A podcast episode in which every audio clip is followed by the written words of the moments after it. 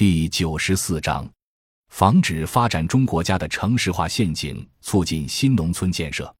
对此，另外有学者认为，大多数发展中国家落入城市化陷阱已经是重大教训。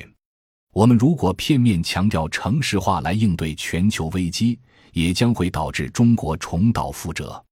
中国的城市化不能向欧美看齐，除非让美国的城市化回到农村化去，也搞城乡统筹和农业问题。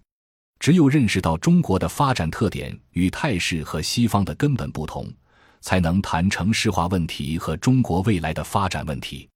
在这种情况下，城镇化建设和新农村建设就是我国城市化的另一种补偿形式。实际上，新农村建设的主战场不在农村，而在城市。工业化、城市化和新农村建设不是非此即彼的东西，不能割裂开来。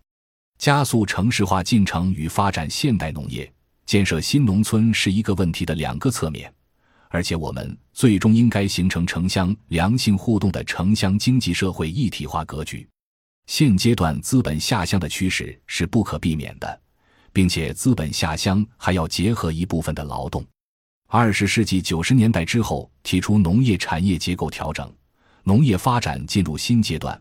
农业产业化经营本身就是资本下乡的一个过程。对于资本下乡，虽然具有资源匹配性，但是农村发展和农业现代化怎么走，主要有两种观点。一种观点是在农村的基础上发展农业合作才是高机械化程度发展农村的政治经济民主；另一种意见是发展大农场，原来的土地归集体，农民变成工人。至于在这个过程中，到底走农业资本主义化的道路，还是走原来经典式的道路，值得商榷。